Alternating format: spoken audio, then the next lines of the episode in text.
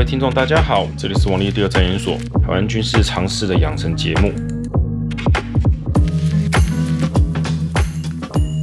这个我想应该有人已经知道，我写的一本书叫做《阿共打来怎么办》。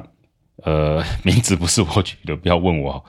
这个大块文化有他们的想法，我是全部交给专业的编辑去处理啦。总之，人家预定是十二月二十八号会上市。那一些宣传的时程还没有完全排定哦，所以我之前也什么都没讲。好的，那么就来开始今天的节目内容哦。前几集我们提到，解放军如果很快速的进攻台湾，大概要怎么做，也会遇到怎样的问题？简单讲就是没有一好又二好啊，这种事情啊，没有在天天过年的。你要抢快，就会要牺牲安全，这其实跟我们开车是很像哦，就是凡事没有捷径。我军事谣言常常就忽略这一点，他们把安全跟快许多因素都凑在一起，不是说不可能，而是这种凑法往往会忽略掉一些技术性的细节，所以他们就不讲了，说啊没这回事，反正都做得到。为什么做得到啊？反正中国变强了。啊，中国为什么变强就做得到？反正它可以。而且类比有时候是不是很恰当的？这个就涉及到一些问题了。所以这边顺便跟各位听众讲一下，我们。之后会有讲资讯战跟心理战的部分，也有邀请到一些来宾哈，请各位期待一下。如果中国不采取快攻，慢慢来呢，会怎么做？一般来说，慢慢来的话，都会认为采取夺取澎湖再打台湾，这是比较合理的。为什么呢？简单讲，距离，距离越远，你的前进基地啊、补给基地跟你要渡海的风险就会很大。这个怎么讲呢？就是。你从中国沿岸搭上船要登陆台湾，跟从澎湖上船登陆台湾，时间缩短至少是一半，相对也安全许多。而且啊，打下澎湖也就意味着你一定是采取长期慢慢削弱台湾的做法，所以这个也不会是在开战第二天哦，他们就把大军开到澎湖了。顺序可能不大一样，不过大致上要采取这种慢慢来的做法，可能会是如此。弹道飞弹就不用讲了哈，然后呢，配合空军、海军。解放军会慢慢包围台湾的南北面，逐渐削弱我们的对空、对舰哦、对船舰的所有的啊，说飞弹啊，各种的所有的反制武力。等到我们削弱到一个程度之后，哈，就是我们不大可能采取主动性的攻击，例如派遣飞机偷袭啊，这个海上的舰队这种活动，到这个就可以了，到这种程度就差不多可以了。此时啊，在台湾还有一些。陆军的反舰飞弹，但是数量已经被削弱到还有威胁，但不能说是非常有威胁的程度，就是看解放军怎么想，才会发起对澎湖的登陆作战。澎湖是易攻难守的地方啊，地形太平了。虽然我们台湾有做一些相对的防守的一些加强的措施哈，但严格讲啦，应该是守不住。假设中国才有这种方法硬要打的话，应该是守不住，守多久的问题而已。而这个做法必然在之前。金门马祖应该就沦陷了。那怎么打金门马祖？这个就先跳过哈。总之就是应该会付出相当的代价，因为如果你跳过金门马祖哈，保留在那边，其实最起码要把我们金放在金马的飞弹基地打掉，不然你背后被来一发是蛮痛苦的。打下澎湖会付出相当的损失，因为澎湖完全在台湾哈陆地的攻击范围内。那付出这个损失之后，解放军在澎湖建立了前进基地。此时他们就很多选择了，因为你算距离哦，看地图可以知道，他们只是要登陆台湾，每个点相对来讲就距离近，也比较容易集中兵力。他们可以把大量的装甲、坦克等重装备先堆在澎湖，万一登陆之后遇到什么麻烦，来回这个补给运输哈，也就要相对快速一点。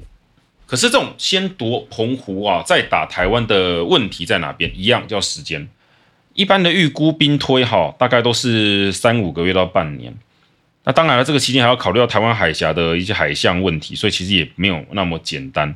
这个很像是说哈，我们挑三四月先打澎湖，下一次就要等到大概九月、十月还没有台风的情况下才能发起对台作战，这是比较合理的。因为这个登陆的风浪哈太大，就真的是一定翻来翻去沉，不用打。解放军没有还没有办法控制气象，所以是不大可能。就是真的是在狂风暴雨之中哈，把登陆舰送上来，这个损失会太过剧烈。诺曼底登陆的影片看起来风浪很大，但相对台湾海峡还算小的。这个请听众大概了解一下状况，其实很真的是很 很难。那么我刚刚讲到说时间，那这个时间问题在哪边？因为你要攻打澎湖哈，这个整体作战你其实就是封锁台湾海峡了。呃，这么讲好了，在作战期间内哈，你要怎么样维持高强度的作战？这其实一定会影响到国际周边的航道问题。台湾海峡附近的航道太过拥挤哈，每天是成千上万的船在通过。换句话说，整个东北亚就是日本、韩国哈，直接讲，甚至中国自己也会哈，中国自己也会，他们的运输就是经济会受到非常大的打击。中国虽然说他们可以靠南方港口来替代这个选择，但毕竟哈截断这个中间被截断还是很大的麻烦。这些船只在我们说这个运输船哈，还有贸易线哈，在开战台湾海峡战役之中哈，他们不会通过台湾海峡中央啦，一定就是选择绕行台湾的东方。不过这也是另外的问题，就是这个战役的规模到底到多大？你很难只限制说我就只封锁海峡，不封锁到台湾周边。如果今天中国很认真的要对台湾发起这种军事攻击的话，那他一定是要选择尽量封锁整个台湾东西南北，好，怎么说包的密密麻麻，围得铁桶一样。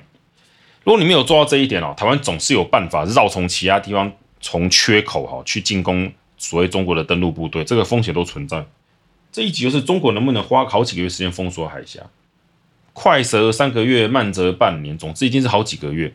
打下澎湖之后，哈，也许会有一时的平静，但一样在这个期间内，台湾海峡是处在封锁状态，没有人敢什么把货轮这时候开进台湾海峡。中国自己可能护航货轮过去那是一回事，不过如果今天我们瞄准货轮攻击，那万一被打爆了一艘，那个损失可大了。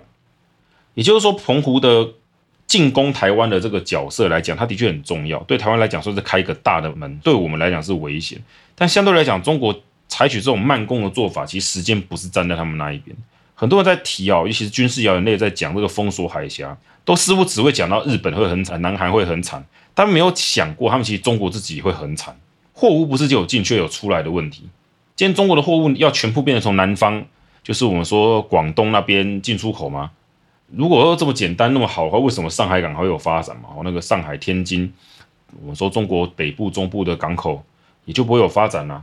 那显然不是这个样子，这种杀敌一千自损八百的做法，中国如果要这样做也是可以哦，但这个相对来讲是军队损失会比较没有那么的凶悍，至少比快攻台湾比较好很多。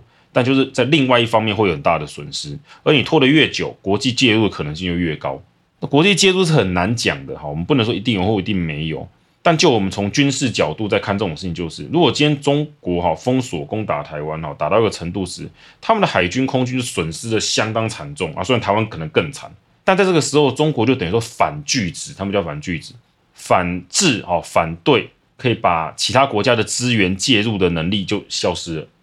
这个讲极端点，就是日本今天如果开船硬要把他们的船只护航通过台湾海峡，你要怎么办？我摆明就要这样硬干，那你咬我，中国能怎么做？把它打沉吗？哦，这种问题其实我知道很多泛绿是强调这点，但我必须说，其实中国的确真可能把它打成管你去死的。但这前提是必须他们认为我们必胜了哈，剩下的没有问题了，我不在乎这一点。反正日本日后会跟我诶怎么讲求和啊，还是妥协啊，就算了。我都是这种国际政治的判断哦。其实我讲的意思就是在时间拖越久的情况下，其实中国被介入风险就很高。别的不提啦。你今天如果把大量军力，什么海空军那种重装备都移到准备来打台湾地方，突然印度打算来给你印的，夺取他们的失地啊，他们的角度来看，那中国怎么应付？依靠地利所谓的天险哦，西藏这个是喜马拉雅山脉无所谓嘛，让你打嘛，我们之后再说哈，是这样吗？呃，如果我是解放军的话，我不会去赌这一个，所以实际上攻打台湾的军区大概只会动到一两个哦，现在叫战区了，不会到全部。所以其实所谓的攻打台湾哦，尤其是慢攻的条件上面来讲，我们会判断他们也不会全军出动，因为越慢就越难集中。应该说他们要分散一点军力去保护他们的其他的边界，相对使用的武力对台湾压力就小一点。但如果不这样做哈，损失就会太大。所以慢攻台湾问题到回来就也是一个叫做时间，另外就是距离。毕竟攻打澎湖也是要渡海的，它不是不渡海，只是相对而言比较简单一点。那当然，这种登陆作战还有很多的概念啦。一种是我管它那么多，把澎湖炸烂，我留岛不留人哈，我再上去重盖。呃，重盖会另外有问题哈。如果你把港口是都打到烂掉，那自己再重盖一个又花很多时间。那你花那么多时间，台湾准备好了更麻烦。所以这是个微妙的平衡。那我们说，攻下澎湖之后，这个问题我们讲在时间还有距离，那剩下的问题是哪一些？其实就是你把澎湖建设成一个可以攻打台湾的行军基地之后，我们可以这样来想啊，他下个目标是哪里？如果他的目标是攻占全岛，那他有很多选择的地方。如果他不攻占全岛的话呢，那他是要做一个政治的手段，比如说留下来跟台湾来谈和了哦，就等于说看要不要逼国际哈，逼台湾承认澎湖给中国，那台湾这样留着。那如果我是台湾的领导人哈，我不管是军方领导还是这种政治领导，其实我不会答应这个条件。我那个时候澎湖给我还出来，你们战败了，不然来打打看嘛，有种就来打嘛。我不承认了，因为澎湖如果被拿走之后，其实对台湾是芒刺在背。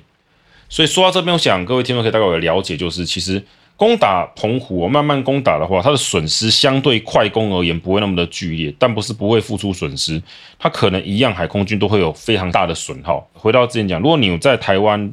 的海空军都还在的情况下，哦，我们陆军的反击，不要忘了，澎湖都在射程内，你还在的情况下去把澎湖这样打下，其实只是变成解放军在澎湖被台湾打而已，而且这搞不好更好对付，因为你登陆舰，你相关的装备总要堆到澎湖上面，所以对台湾来讲，我要打的点就只是要那一个，我不用担心说后在乎说是不是很多船都是要来打台湾的，集中的地方防好处理，那。这还不如就等于说，先把台湾的防，我们说就是反击能量削弱到差不多，再去打澎湖，时间一样耗掉。所以要快点打还是慢点打，怎么打都是要付出相当的牺牲。这一句话就台湾不是纸糊的。而我们在看到许多讲什么什么先下澎湖再攻台湾毛，这种的做法就是呃太快了，就是我这一贯在讲的。你如果很相信那种白马王子的故事的话，就请相信，真的现代作战不是这样子的。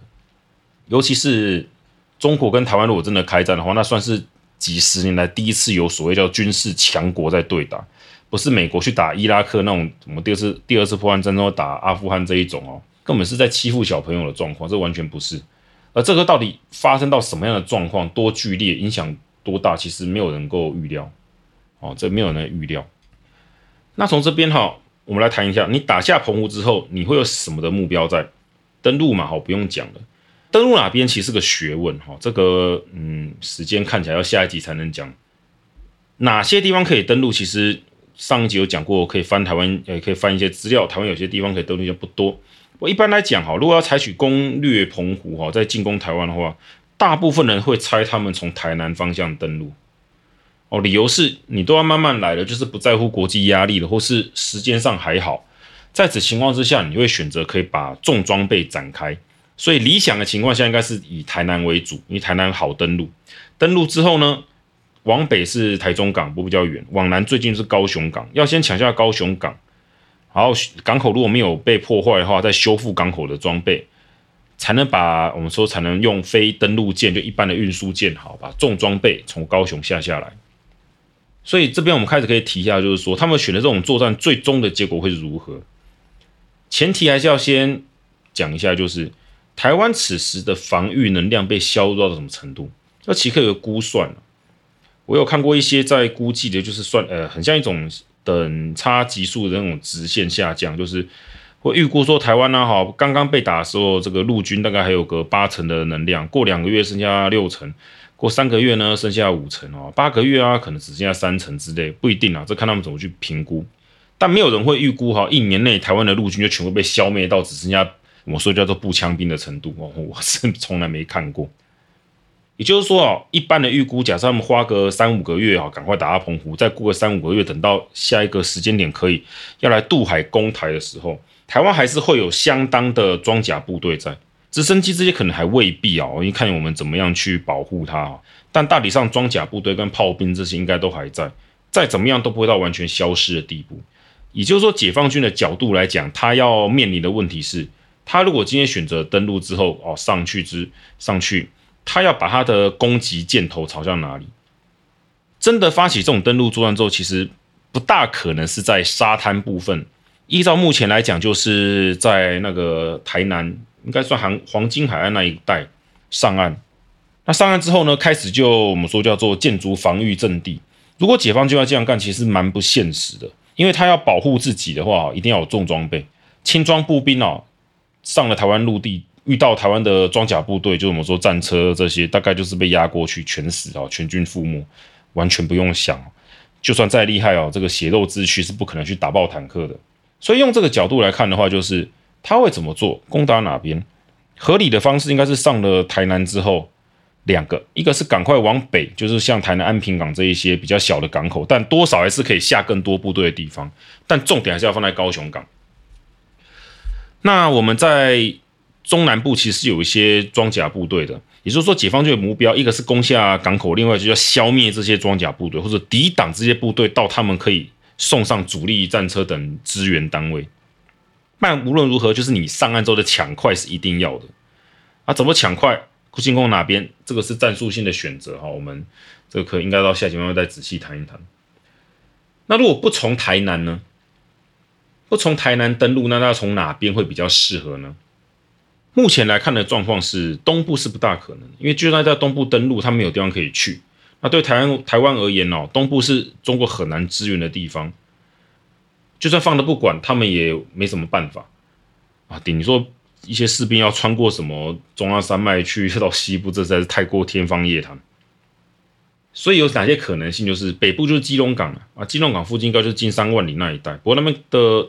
沙滩小，而且基隆港拿下来之后会有另外很大的风险，这可能根本没有考虑过。你站在解放军立场来讲，基隆港那边外面朝向就是日本的方向。那以解放军的角度来讲，今天美日如果要介入基隆港，我现在假设堆了大量的武装跟军队，哦，我们说坦克甲在基隆港他们打下来了，今天美日要翻脸要来打，那瞬间就被 就是就被歼灭掉，什么都没有了。这远远不如在高雄港这个地方相对还安全一点，我说相对，而且解在基隆哦，你部队无法展开，你的坦克部队那些东西再怎么样，你还是会进入我们所谓的北部丘陵地带，那个都是很难走的地形。只要稍微我们的国军有一些小批部队能够架一些我们说反装甲的那个什么防御工事，其实它就被挡住了。你如果攻不进台北市，那是另外的问题。呃，不过我觉得应该也不会攻进台北市。那第二条，也就是所谓的台北港啊，就是我们说淡水哦、关渡那边要往南延伸到桃园，所以合理点的话，应该是往在桃园上岸展开部队，再想办法进攻像机场、桃园机场，然后往北到台北港。那为什么不从淡水、关渡那边就一样是地太小？这边就有涉及到几个传统谣言，就是所谓的气垫船哦，这应该有很多气垫船登陆。最近还有一些什么直升机母舰的母舰的那个机降，这都是用武器去反推战术的结果。我们不能说气垫船这种东西可以很好用，但它第一个是风平浪静的海面。如果今天台湾刮个七级风浪，这个不用讲，气垫船不能用，会翻船的。而气垫船真的要送部队上的话，也要有一个数量跟那个叫速度的问题。速度或许 OK，但数量是多少？气垫船相当容易被击毁。哦，我们看起来很大，好像防御力很好，但用我们怎么讲？用火炮来打起，大概就是就是爆了。所以。气垫船好用归好用，但也是运输上，而且要有相当的心理准备，他用了这一波可能就完蛋了。一般来说，气垫船要安全的使用的话，比较像是我快速增援部队到安全的地方，而不是去抢滩硬，我们说叫做强攻有防守有防御工事的地点，这个不大对啦。啊，这种气垫船要也是登陆上一个很标准的，就是当中国有气垫船，就等于他们拥有几百台气垫船，然后他们就可以执行很大规模的登陆抢滩，那我们就完蛋。啊，其实军事谣言都一样，都这样了。你们看多就会发现，就是因为这样，所以那样就会完蛋了。好，这边讲很快，但给各位一个大概一个小结，就是他们会打的地方那是什么？台北港嘛，再就是高雄港，哦，还有就是台中港。不过台中，我个人认为可能几率不大，因为它附近能登陆的点太少。那台北港这个就讲白，就直接打北部了。那高雄港呢，可能性最大，因为它是相对来讲，假设先攻下澎湖而言是比较近的。安全性会比较高，而且南部哈嘉南平原那一带，中国如果今天送上了重装备，那么它还有相当的机会可能可以做部队展开并进攻。那怎么去打下高雄港？那个也是问题了。我们如果打开 Google Map 去看地图的地形，就发现其实能进攻的路线也没有多少。装甲部队强归强，但他能跑的路线也是要沿着一些比较平坦的地方。而中国实际上，如果要去攻下港口，一开始也是没有装甲部队可以用。当然，他们要采取哦，就像讲在台南登陆时，就气垫船硬送上哦一些坦克车，OK，我觉得也是可能的。如果我打算是采取这种做法的话，那必要的行为是可以。那万一牺牲就牺牲了，也没办法。可是台湾的反击能量如果还在，一台两台坦克跟四台八台其实没有太大的差别，因为我们的装甲部队的数量哈，整体来说是比中国上要多很多。中国要发挥他们的数量优势哈，这一定要抢到港口，这才能大量的下我们说叫重装备，才能组成坚强的防守阵地，再送上更多的部队，然后持续进攻。这个是很现实的问题。不要说把每个解放军的坦克都当王牌驾驶员，一台打十台之类的。我会觉得会这样想，要料敌从宽不是不行，只是也不要太夸张。台湾被料敌从宽这四个字算，我个人觉得已经就是恐惧过头了。料敌从宽，宽到就是谣言，现在就是长驱直入，随便讲，每台坦克也都跟叶问一样可以飞檐走壁，根本是神经病。这个就不管了。那不管他进攻北部还是进攻中南部，他们都会有一些想定，认为这样做可以逼台湾哦投降，或者说可以歼灭台湾的部队力量。不过，依照目前的中国的运输船哦的数量跟预估啊。目前我看到比较合理的是，中国最后最后哈，依靠这个路线攻下高雄港，应该可以攻下。如果他们禁用这种方式，因为攻港口是很大的工程哦，我不计牺牲，我最后还是把它打下来的，是可以。但他们的运输舰来回一定有损耗，到最后呢，预估会送到多少部队？我目前看过的数字大概是五万嘛，不会到十万大军，五万还算很多了。一般来说，大概两三万就差不多，不大可能再送上更多部队。